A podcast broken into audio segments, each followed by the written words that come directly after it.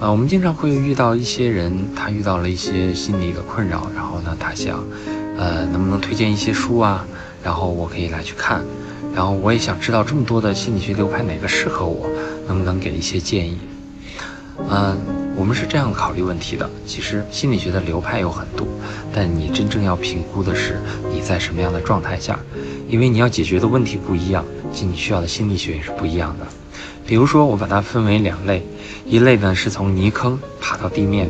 一类是从地面爬上一座大山。从泥坑爬到地面呢是什么呢？就比如说你现在的生活其实可能已经全面失控，然后呢身体也很差，情绪也很差，然后人也在抑郁的状态，关系也很差，然后工作也很差，然后这时候做什么事儿什么不成，非常的痛苦，一直在挣扎，一直出不来。这时候很多人都会有这样的感觉，这时候叫深陷泥潭。那你这时候要解决的问题是从泥潭中爬上来，爬到地面，成为一个社会功能良好的正常的标准。还有一种呢，是你社会功能良好在地面，但是你要翻一个大山，可能是一个重大的考试，可能是一个职业转型，可能是你要带团队了，可是你要做一个重大的项目，这个大山非常的难，你也非常的需要支持，你也非常的抓狂。然后压力山大，那这时候呢，你要解决的、得到的知识和需要的心理学又是不一样的，因为你建立在一个社会功能良好的基础上。所以说，你首先要评估你的状态，然后再来看，因为不是所有的积极心理学、正念等等各种各样的流派拿给你就能用的，因为人在不同的状态，然后你的认知、你能接受度也是不一样的。我给你分享一个案例。我见过一些人，然后他们来找我的时候，他们工作处于每年都在跳槽，一直非常的找不到自己，非常的不开心，人状态也很差，人也非常的胖，然后人整个在抑郁的状态，然后家人也不支持他，然后每次跟家人打电话都会胃绞痛，然后相亲了很多次也不成功，然后呢，你会发现他的资源非常非常的有限，他学东西他学不进去，然后健身也健身不进去，什么都做不了。他资源非常的有限，他能量也非常的有限，他这时候就在泥潭中。这时候呢，你简单的推荐他一些书，听一些课，让他去做一些，有时候他往往做不到。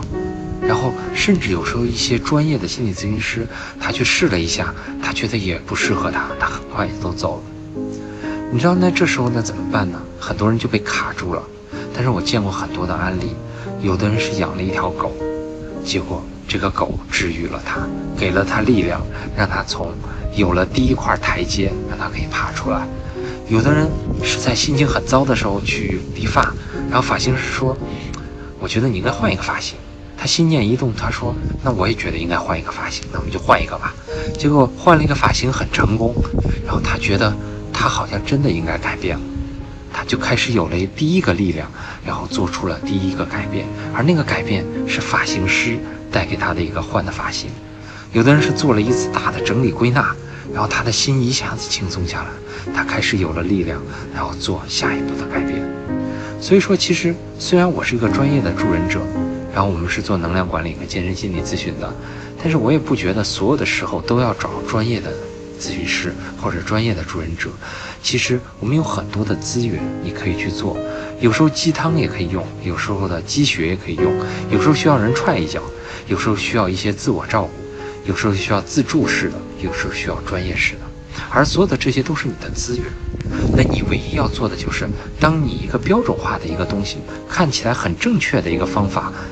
失败没有做到的时候，你不要停下来，你换一些方法继续尝试，帮你一步步的走出来，并不是说只有专业助人是好的，只有心理学是好的。你看我们刚才举的例子，甚至换一个发型都是好的。所以说，从这个角度来看，走出泥潭的方法其实很多，而这些其实都是心理学。好了，这就是我们今天的分享，下次再见。